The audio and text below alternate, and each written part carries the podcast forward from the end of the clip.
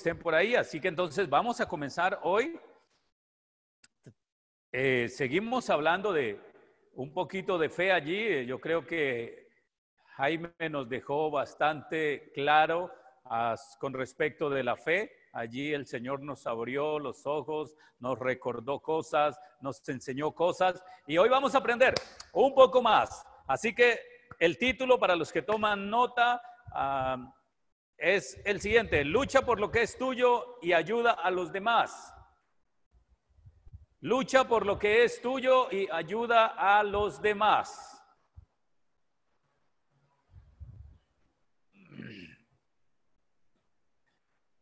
Muy bien, Dios desea que todos tomemos lo que nos pertenece a través de la fe. Recuerde que es lo que estamos hablando en, este, en, estos dos días anteriores sobre la fe. Y por supuesto, algunos de los presentes pues ya tienen conocimiento sobre la fe, pero la verdad es que todos los días aprendemos un poco más de la fe, todos los días recibimos más luz con respecto de la fe y estamos en ese proceso de aprendizaje. Luego entonces nosotros para recibir las cosas por medio de la fe tenemos que hacer nuestra parte. Entonces, ya nosotros conocemos que la Biblia nos explica que en Hebreos 11.1, que es pues la fe, la certeza de lo que se esperanza, de lo que se espera, la convicción de lo que no se ve, eso es bastante claro. Eh, esta palabra certeza es una palabra que está en el griego que se llama pleroforeo. Pleroforeo, que quiere decir que debemos estar completamente seguros. Eso es certeza, completamente seguros. También hay otra palabra que le quitamos el foreo y queda plero. Y plero, doble O, significa que es repleto, atiburrado. Es llenar un hueco o un vacío. O sea, que para nosotros iniciar un proceso de la fe necesitamos estar repletos de la certeza o la verdad de Dios. Certeza, verdad. Repleto de la verdad de Dios para nosotros comenzar. Ahora viene una segunda palabra que es esperanza. Luego esa palabra esperanza es elpis, con P, elpis,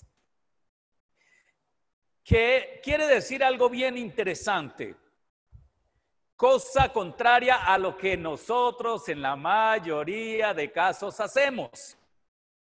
Ojo a esto, elpis significa esperar con anhelo, esperar con placer, con expectación. Y en la mayoría de los casos, cuando nosotros creemos por algo, pedimos algo a Dios, nosotros no esperamos con anhelo o con placer. Entre comillas, esperamos afanados que suceda ya. Nos apresuramos y, estamos desesperados en vez de estar esperando con placer. Antes bien, estamos desesperados que ya, que ya, que llegue, que llegue, que llegue, que llegue, y estamos supremamente ah, desesperados por esta situación. Pero recuerda que hay que ah, tener la certeza de la palabra, certeza, o sea, creer en la palabra, estar llenos, atiborrados de la palabra, pero mientras llega, en un futuro inmediato que puede ser un segundo, un minuto, un día, una semana, un mes, un año, dos años, qué sé yo, de acuerdo a su fe y también de acuerdo al perfecto plan de Dios.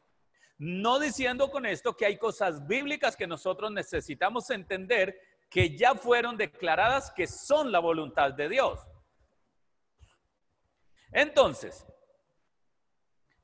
¿qué, puede ser la perfecta voluntad de Dios para dar un, solo un ejemplo antes de seguir adelante? La salud, que es lo más común, es lo que más deseamos como seres humanos. No necesitamos pedirle al Señor si es la voluntad de Dios sanarnos, porque Él en su defecto ya, el Señor colocó en nosotros una medida de fe para que nosotros creamos y obtengamos las cosas.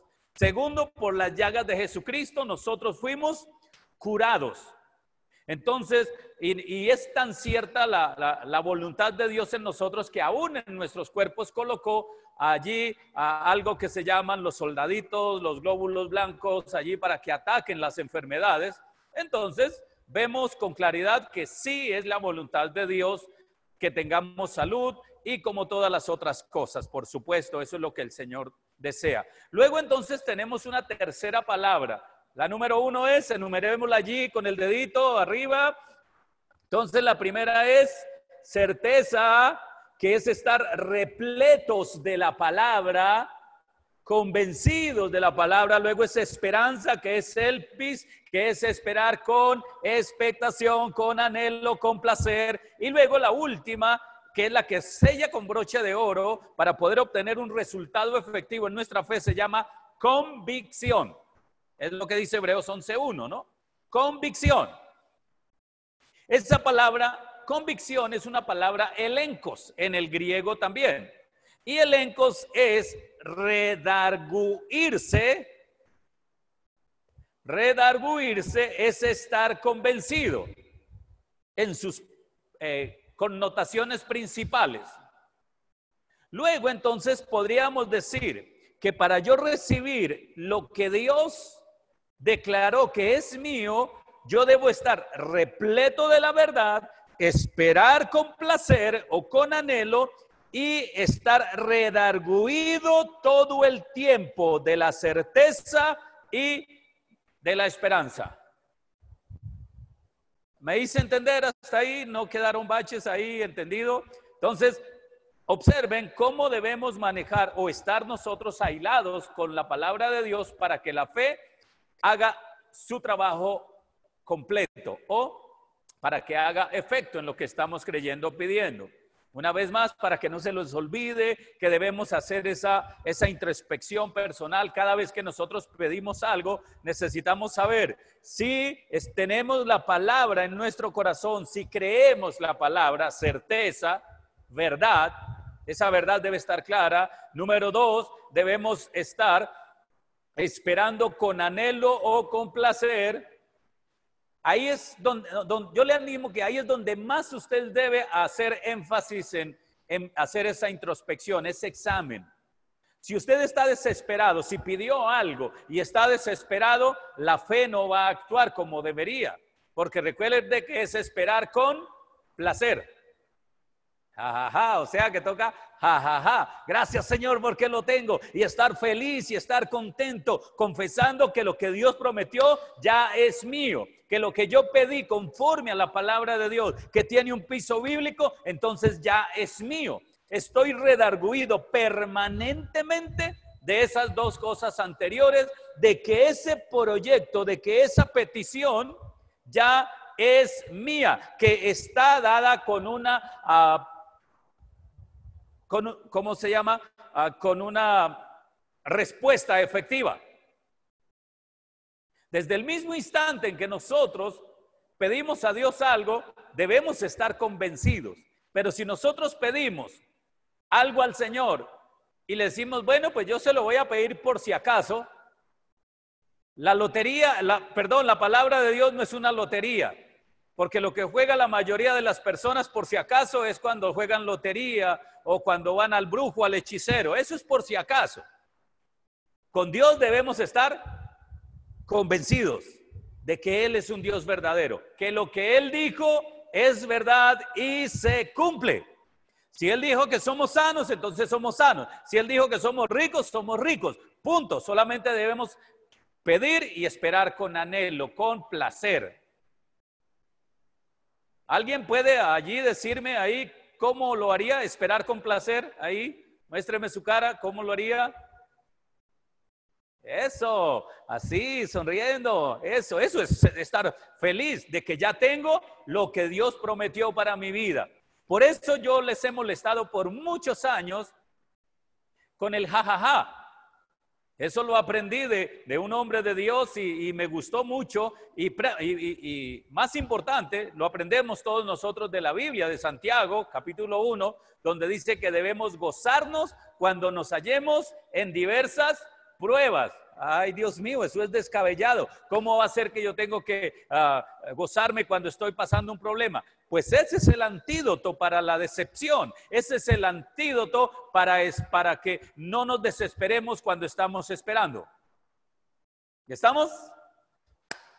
Bueno, muy bien. Ahora, como el título que, que, les dije es luchar por lo que es tuyo y ayuda a los demás, por supuesto, esto se debe para obtener lo nuestro necesitamos fe. Pero vamos a mirar allí un paralelo que nos demuestra la palabra de Dios cuando nosotros luchamos por lo nuestro bajo las condiciones de Dios y cuando luchamos por lo nuestro en nuestras propias convicciones o razonamientos. Y vamos a ver que cuando lo hacemos con nuestro razonamiento, con nuestros saberes, el resultado no es el mejor.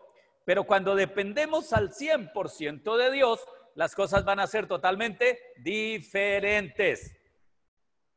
Entonces, quiero hacer allí un, un, recorderis que eh, hay allí en la palabra en Deuteronomio 25, podemos encontrar que cuando ah, el pueblo salió de, de Egipto, el pueblo de Israel, salió a la tierra prometida, ellos se encontraron allí con un pueblo donde reinaba Amalek.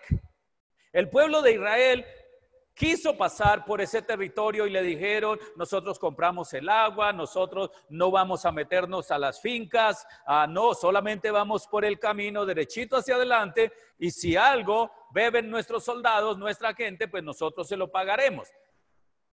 Usted ha leído la historia. Pero luego entonces, ah, este, este rey dijo que no, no quiso, incluso los desafió a la guerra.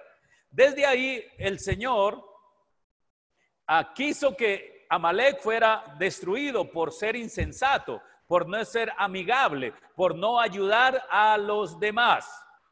Porque hay una clara descripción bíblica, una ley universal que dice que lo que el hombre sembrare, eso también va a cosechar. Eso es una promesa universal. Llámese cristiano, llámese ateo, llámese cualquier religión que profese. Es una ley que va a cobijar a todos. De lo que siembra va a cosechar. Entonces este rey, pues lo que sembró fue discordia. No, no obstante, esa palabra Amalek significa belicoso belicoso, a que le gusta el, ruido, que le gusta la pelea. Entonces, por supuesto, ya entendemos por qué no dejó pasar al pueblo de Israel por ese sector. Luego, más adelante, los israelitas se enfrentaron a los amalecitas bajo las órdenes del rey Saúl. Y este rey Saúl, el Señor le había dicho exactamente qué debería hacer a través del profeta Samuel. El profeta, Dios le dijo a través del profeta Samuel, mire a Saúl, quédate ahí hasta que yo llegue para orar.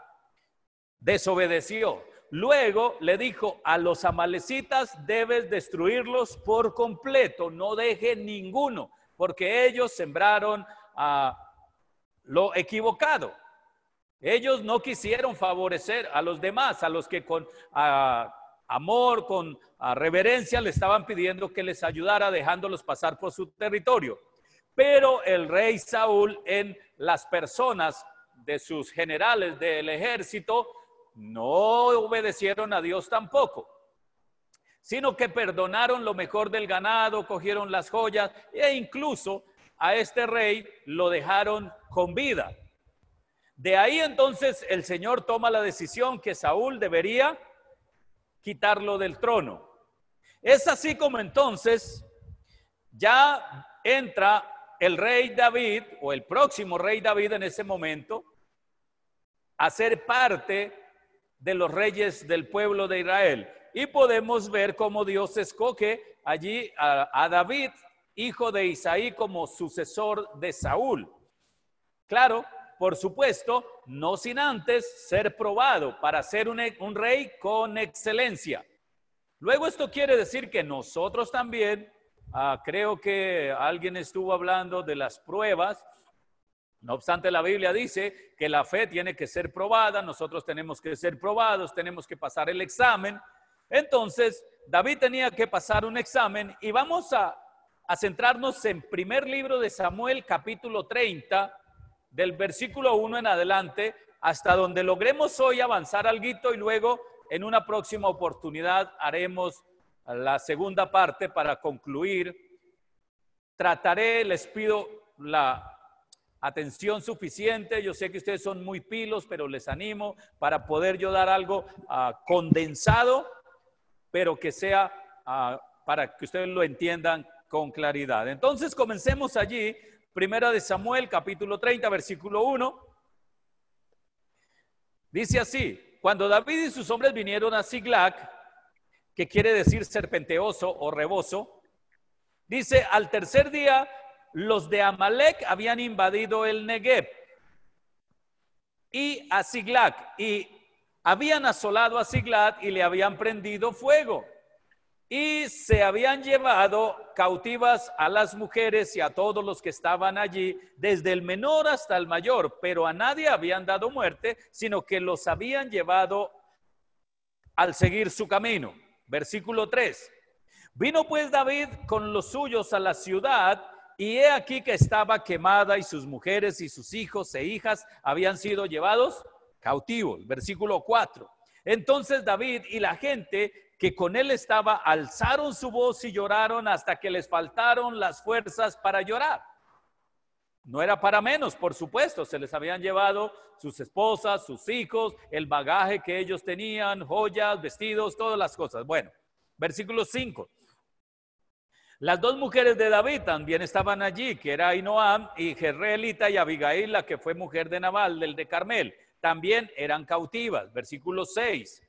Y David se angustió mucho porque el pueblo, o sea, estos hombres que estaban con él, 600, hablaban de apedrearlo, pues todo el pueblo estaba en amargura de alma, porque cada uno por sus hijos y por sus hijas mas David se fortaleció en Dios, en Jehová, su Dios. Versículo 7. Y dijo David al sacerdote Abiatar, hijo de Ahimelech, yo te ruego que me acerques el efod. Y Abiatar acercó el efod a David. ¿Qué era el efod para ese entonces? Bueno, era un pectoral que estaba aquí, ah, que hacía en todo el, pectoral, el pecho, donde era ah, con tela por debajo, con púrpura y carmesí, tenía unas tiaras o unas cosas para colgar aquí y amarrarlo aquí como un delantal. Yo sé que todos aquí conocen un delantal y se amarraba acá, pero en lo que es el pectoral tenía una lámina de oro donde estaban incrustadas 12 piedras preciosas igual al número de las doce tribus de Israel. Sigo, versículo 8. Ah, y David consultó a Jehová diciendo, ¿perseguiré a los merodeadores?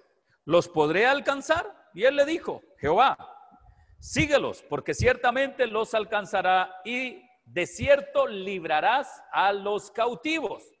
Así que miremos aquí algunos aspectos de la vida de David hasta este momento para que nos vaya quedando claro por qué es que a veces sufrimos cuando hacemos cosas inconsultas, es decir, cuando no nos acercamos a Dios. Claro, ya nosotros hoy no tenemos que consultar el efod porque ahora el Espíritu Santo está en nosotros y sobre nosotros. Entonces, como punto A, David, allí podemos ver que él sigue su propio entendimiento cuando se fue del territorio de los al territorio de los filisteos. Él era un israelita junto con los que con él estaban. Pero él por temor salió huyendo a tierra de los filisteos porque si usted lee en la historia, él va a decir, no, yo me voy de aquí. Entonces cuando el rey Saúl sepa que yo no estoy en Israel, ya no me va a perseguir más. Pero el, el, error no tanto no fue irse allí, sino fue no consultarle a Dios si era correcto que él se fuera o no. No vemos ningún detalle de la palabra o en la palabra donde él consultara con el efod a Jehová si era bien irse o no. Él se fue sencillamente porque, como dice por ahí, escapa por tu vida. Pero recuerde que la palabra de Dios dice que aunque ande en valle de sombra de muerte, no temerá mal alguno. Entonces, no importa el problema, necesitamos es consultar a Dios, no huir de los problemas. Ahora bien, él se, en ese momento él se concentra es en su enemigo, no en Dios. Es decir, que él se concentra en el problema, no en Dios, y por eso toma decisiones equivocadas. Y yo personalmente, y yo creo que ustedes también, muchas veces nos hemos centrado en el problema, en la dificultad, y hemos tomado decisiones equivocadas. Ajá. No consultamos a Dios, sino que lo hacemos por la premura, por, por el dolor, por, por, la emoción frustrada, bueno, por muchas cosas que nos pueden bajar la nota, como decimos por ahí coloquialmente, ah, y esto nos hace equivocar. Entonces, por supuesto, el rey Saúl estaba persiguiendo allí a David día y noche y todo esto cosa, y él abandona el país.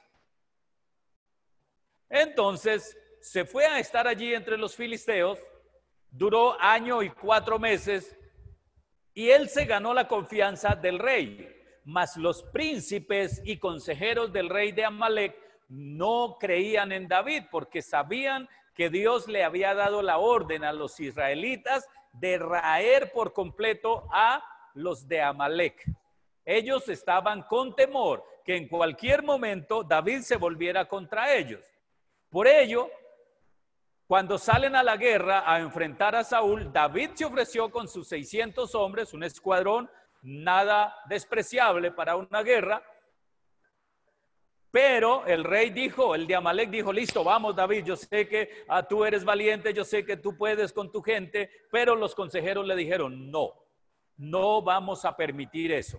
Y por supuesto se opusieron, se opusieron contra el rey de Amalek. El rey de Amalek lo que hizo fue decirle, ay, yo no puedo hacer nada porque los consejeros dicen esto, así que vete en paz antes de que ellos se levanten contra ti. Entonces ahí es cuando él se devuelve hacia a Siglac. Tres días de camino, cansados de caminar porque pues los Rolls Royce de esa época no eran tan veloces como los de ahora. Así que tres días ah, por el monte, por la jungla, pues cansa bastante. Y cuando llegan allí a su tierra, pues el resultado de la desobediencia es que habían saqueado su ciudad, su pueblo, se habían hurtado a sus mujeres, a sus hijos y todo lo que poseían. ¿Por qué? Porque él había tomado una decisión inconsulta. Él no preguntó al Señor. Pero gloria a Dios, tenemos un Dios de amor, un Dios de gracia, un Dios de bondad, que aun cuando nosotros cometemos errores, pero venimos a Él con un corazón contrito y humillado, entonces Él va a estar atento para decir, listo, venga para acá, yo lo puedo ayudar, yo puedo hacer que las cosas sean mejor, pero debes consultarme, debes tenerme en cuenta. Y por ese entonces, entonces, por ese entonces vemos que David, eh, él consulta a Jehová. Usted puede leer cuando David fue rechazado allí en primera de Samuel 29, nosotros estamos tratando el 30, ah, y podemos ver cómo David fue robado junto con sus ah, la gente que él tenía. Luego, para mayor belleza, para mayor frustración de David, lo querían apedrear. Sus propios soldados, los que estaban con él, hablaron de apedrearlo. Entonces, Ah, ya ese, esto era una sentencia bastante ah, definitiva para David, porque donde lo apedreen, lo matan y acabaría su reinado y el plan para el cual Dios lo había llamado. Pero gracias a Dios, él optó por la mejor decisión que fue consultar a Dios.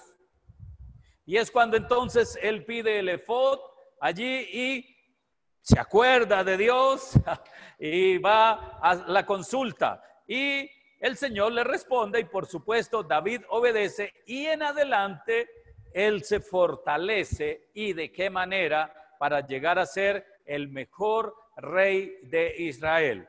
Ahora volvamos al versículo 9 del capítulo 30 que venimos leyendo. Partió pues David, él y los 600 hombres que con él estaban y llegaron hasta el torrente de Besor, donde se quedaron algunos.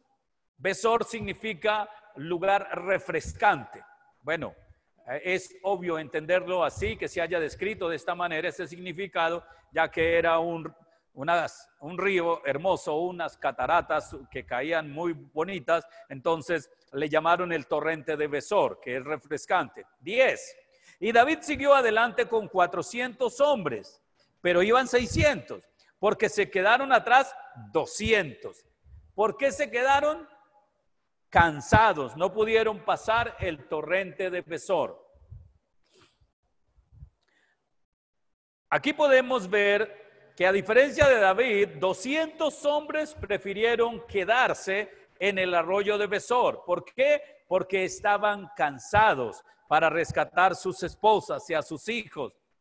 Ellos se centraron en sus propias necesidades, no en las de los otros. Tanto así que preferían perder a sus esposas y a sus hijos porque ellos solo pensaron en su yo. Yo quiero lo mío y yo quiero estar bien, yo estoy cansado, a mí me duele y ta, ta, ta, como pasa por algunos lugares. Aquí no, eso es en otros países, aquí no.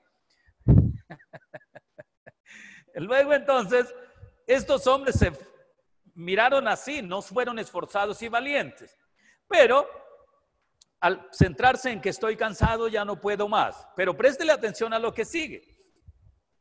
Recuerde que ellos venían cansados porque venían con tres días de camino y después de venir cansados su cuerpo, luego su alma fue frustrada. ¿De qué manera? Ya que habían sido robadas sus mujeres, sus hijos, sus pertenencias, todo. Ahora lo único que tenían encima era una muda de ropa y la espada que tenían para la lucha. Eso era toda su herencia de momento. Entonces sus emociones fueron bastante frustradas. Hoy a nosotros como seres humanos, también a veces nos llegan cosas así, ¿no? Estamos bien, calmaditos, así como nos cogió la pandemia, todos felices, con planes, con proyectos, unos para casarse, unos para vacaciones, unos para comprar casa, otros para comprar carro, bueno, múltiples proyectos. Y nos cogió de sopetón esta situación y quedamos manicruzados, no se pudieron llevar a cabo. Probablemente estos soldados que llegaron tenían planes también para llegar con sus esposas, con sus hijos, con lo que tenían allí, ah, con lo que tenían ahorrado allí en el Bancolombia de la época, ta, ta, ta, y bueno, y sus bancos allí preferidos, ah, pero se encontraron totalmente desorientados porque habían perdido todo. ¿Cuántos llegaron al torrente de Besor o al arroyo de Besor? 600, ¿verdad? Hoy, en este momento, entre nosotros puede ser que existan muchas personas cansadas para pelear por sus esposas, por sus esposos, por sus hijos, por sus finanzas, por su salud. Ya como dice, como dice por ahí, como era eh, el chavo, creo, era el chapulín que decía ahí cuando le preguntaban tanta cosa y dice, me doy, para decir, para ser más castizos, tenemos un proverbio por ahí que dice, tiramos la toalla. Así que hoy encontramos también personas en nuestro ah, contexto cristiano que no están tan fortalecidos en Dios, que ha hecho, han hecho cosas sin consultas para con Dios y están rendidos porque se les vino la una, la otra y la otra y la otra. Y todas es como decimos por ahí, no salimos de una y ya nos apareció la otra y nos centramos en esa dificultad, no desarrollamos la fe, no nos esforzamos a hacer lo nuestro, no consultamos a Dios y es cuando viene el fracaso latente. Entonces, yo les animo a que no sean como estos 200 a que se quedaron allí en el arroyo de Besor. Lucha por tu matrimonio, lucha por tus hijos, lucha por tu salud, lucha por tus finanzas, Lucha por tu ciudad, lucha por tu empresa.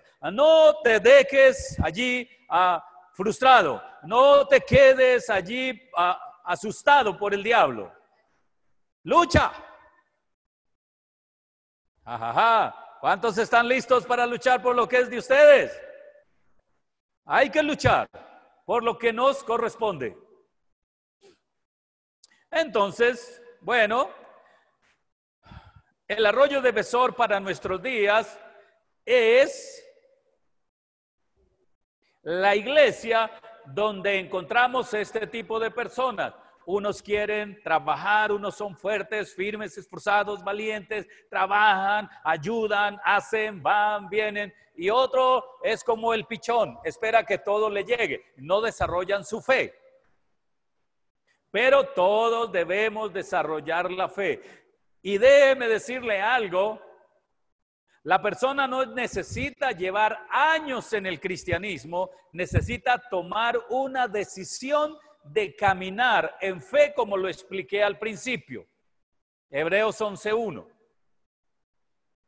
Hay que mantenernos atiborrados de la certeza de la palabra de Dios, tener la esperanza, esperar con anhelo, con placer y estar redarguidos todo el tiempo de la verdad, convicción. Así debemos permanecer para poder obtener lo que nos corresponde. Así que si necesita rescatar su salud, su hogar, sus hijos, sus finanzas, etcétera, etcétera, jajaja, manténgase firme, gozándose en la verdad y va por lo suyo.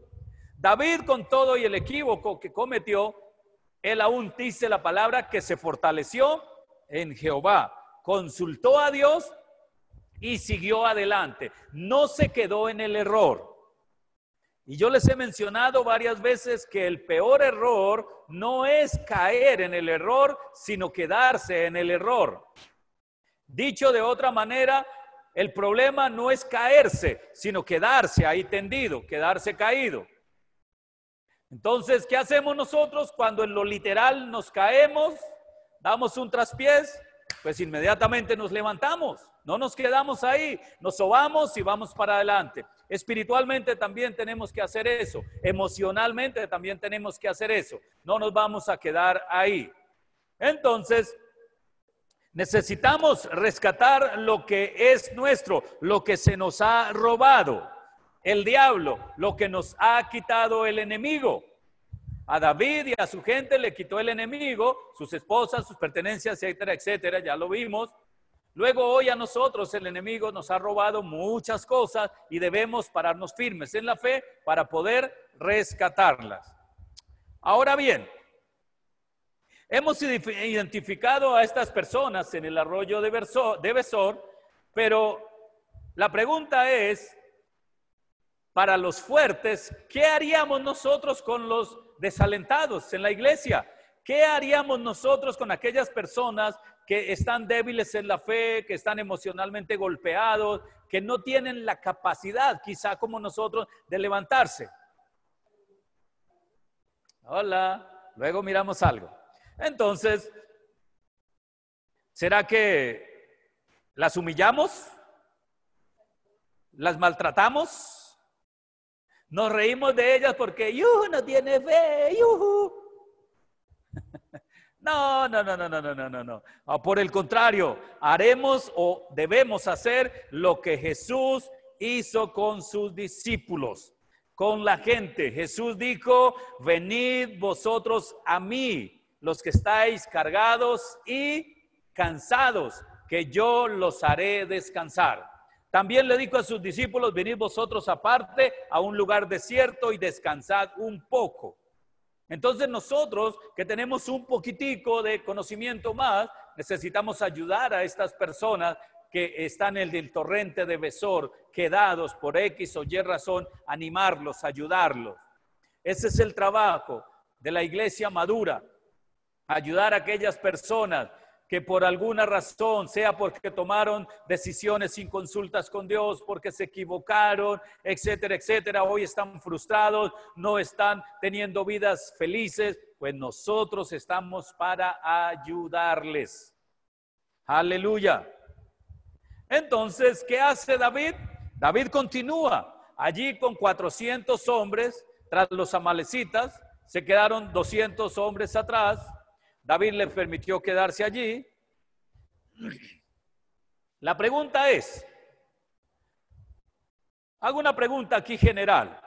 ¿Cuántos sabían que había un problema? De esos 600 soldados, ¿cuántos sabían que había problemas? ¿200? ¿400 o los 600? La última, ¿verdad? Los 600 sabían que estaban en problemas, porque a todos los habían hurtado, a todos les habían robado, a sus familias y sus pertenencias. Todos los 600 sabían que había una pelea por delante, pero solo 400 no se desviaron del propósito, es decir, más o menos un 77% permanecieron firmes de los 600. Y pusieron a un lado el yo, el orgullo, el cansancio y fueron adelante para rescatar lo que el diablo les había robado, sus esposas, sus hijos, su identidad e incluso lo que no era de ellos. Y se fueron a rescatar lo que también les pertenecía a esos 200 que se quedaron en el arroyo de Besor. Por eso, si hay personas en el torrente de Besor, es decir, que están, que están cansados, desanimados, necesitamos si ellos no están capacitados para librar la batalla, nosotros debemos pararnos firmes y ayudarles. Por eso dijimos, toma lo que es tuyo y también ayude a los demás. Recuerda el título de enseñanza, ¿verdad? Entonces, gloria a Dios, el Señor ah, lo bendice a usted con un empleo, le ha dado allí fuerza, salud, inteligencia, a quizá un título profesional, etcétera, y tiene allí un, un sueldo, un salario. Hay personas que quizá no lo tienen por, por varias razones, no estamos aquí para identificar culpables, pero sí es para que ayudemos a, a los demás. Luego, luego podemos ver allí a que ciertamente esta fue la última batalla de David antes de ser nombrado rey, pero no fue la última en su vida. Fue la primera de unas tantas por la decisión equivocada que tomó. Tranquilo que nosotros también tenemos batallas y equívocos y tal vez no sea la última. Se ríen, por favor. No va a ser la última pelea que tengamos que librar. Vamos a tener muchas. Pero cuando lo hacemos allí, consultando a Dios, las cosas son totalmente diferentes, porque Él es nuestro ayudador. Volvamos al versículo 11.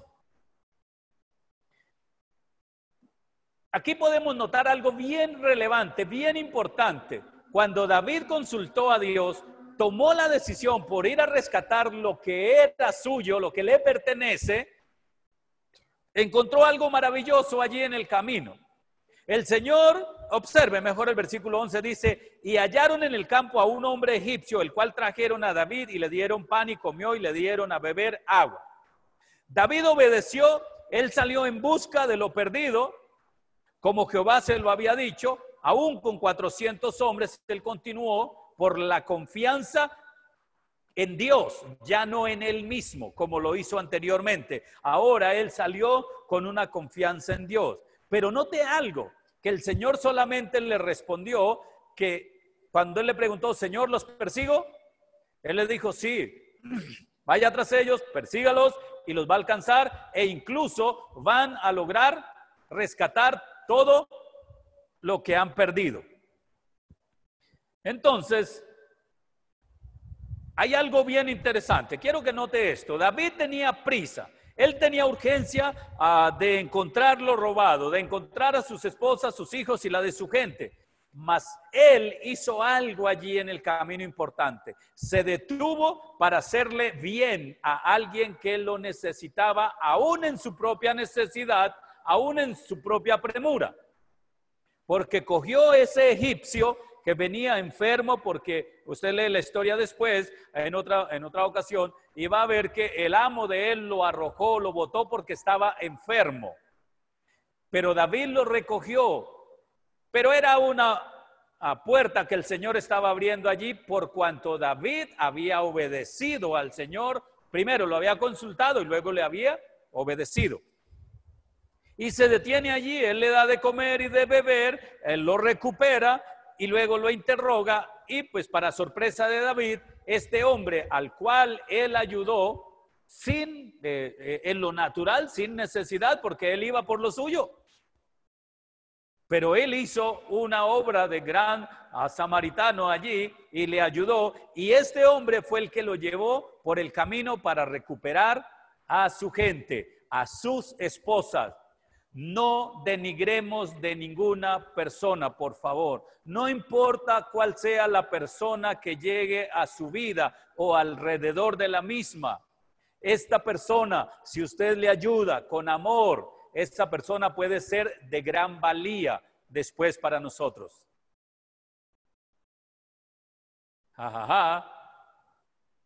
Pero a veces el ser humano tiene la tendencia, ustedes no, otros por allá en otros países, eh, que llega alguien que no es de su agrado y la tendencia es a poner una barrera, y máxime si nos llega a hacer algo que no está de o encaja en nuestros conceptos, en nuestros ideales, entonces esa persona no entra a nuestro corazón porque no piensa como yo, porque no cree como yo, porque no hace como yo, ta, ta, ta, y yo, yo, yo, yo, yo, yo, yo. Pero mire que David no pensó eso, él sencillamente le brindó la mano. Nosotros también como hijos de Dios Debemos brindarle la mano, la ayuda a todo aquel que se acerca a nosotros, porque no sabemos en quién se pueda convertir esa persona para nosotros y nos puede mostrar el camino para el éxito, para el triunfo, etcétera, etcétera. ¿Hasta ahí vamos bien? Gloria a Dios. Versículo 18. Ya dice allí, y libró David todo lo que los amalecitas habían robado y tomado, y asimismo libertó David a sus dos mujeres.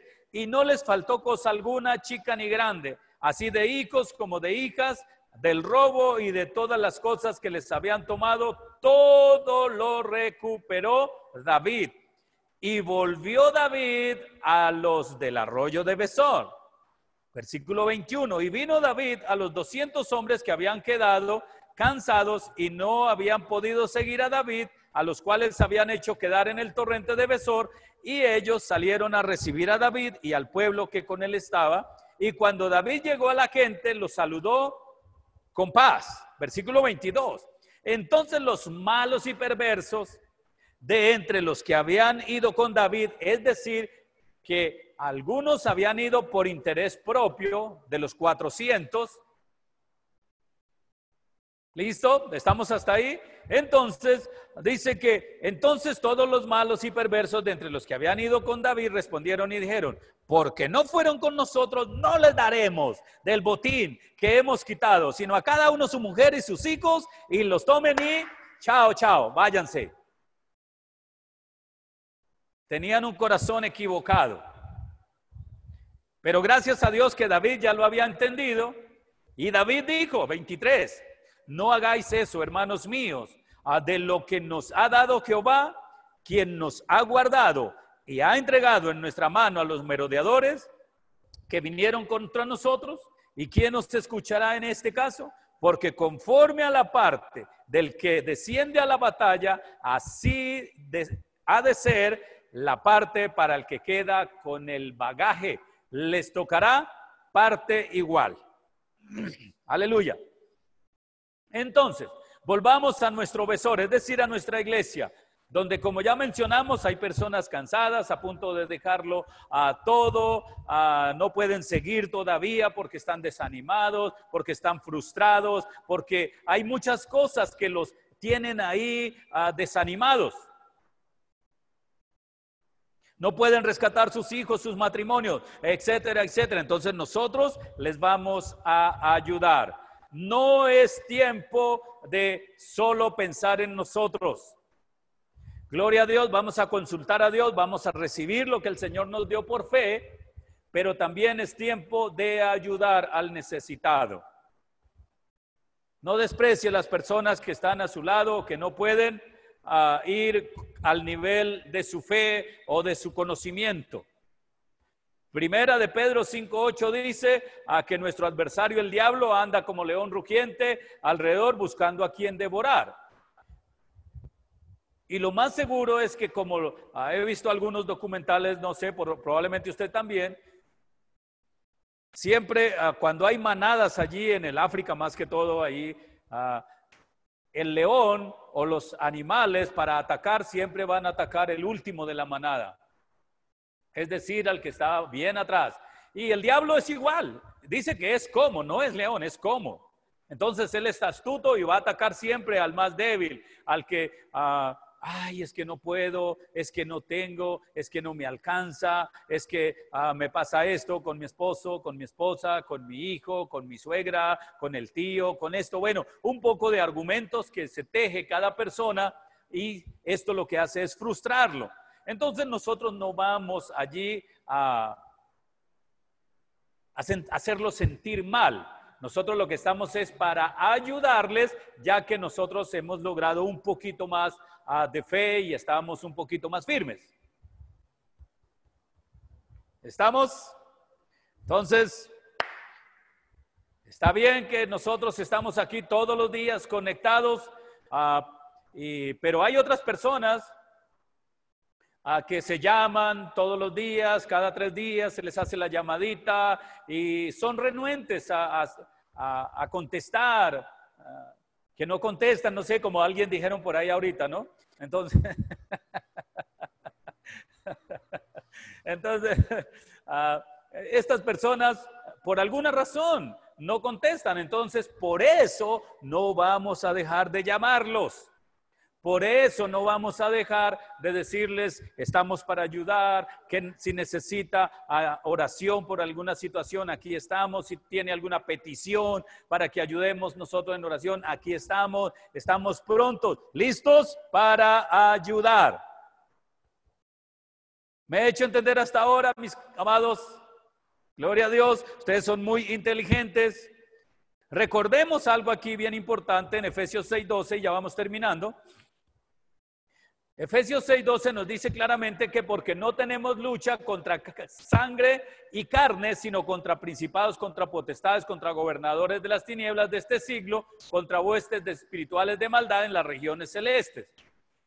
Recuerde esto una vez más, usted no está frente a una persona mala, usted está frente a una persona con un muy, muy buen corazón pero que está influenciada por estas huestes satánicas de maldad y por ello es que actúa de esta forma equivocada. No es porque Dios haya creado seres humanos malos, sino porque el diablo siempre ha querido destruir a la creación de Dios. Todo lo que Dios ha hecho, el diablo siempre lo hace contrario para, se supone, o entre comillas, para hacer quedar mal a Dios. Pero Él es el enemigo número uno. Entonces, las personas son buenas en todo sentido, solo que están mal influenciadas por el diablo a través de espíritus allí en su mente, por cosas y por eso se dejan frustrar, se dejan bajar de nota, no pueden seguir, no pueden persistir en sus proyectos y propósitos. Pero gloria a Dios, nosotros estamos para ayudarles. Amén. Aleluya. Entonces, ah, si te sientes cansado, descansa, pero permite que otras personas también te puedan ayudar. Alguien, obvio, pues personas que tengan un mayor nivel de fe, que tengan un mayor, mayor conocimiento de la palabra, ah, ah, y vamos a ver la mano de Dios en nuestras vidas. Así que he dicho, Deseo con todo mi corazón que nuestra majestad el Espíritu Santo a través de este servidor les haya podido ah, permear algo allí en sus corazones, que ah, quede eso allí agarrado en sus vidas para que vamos para adelante. Nada de temor, uh, aun si se equivocó como David, para adelante con toda, solo consulte a Jehová, pida perdón, vamos para adelante y cuando tengamos no nos olvidemos del débil, del necesitado. Un abracito para todos. Nos vemos mañana con el favor de Dios también a las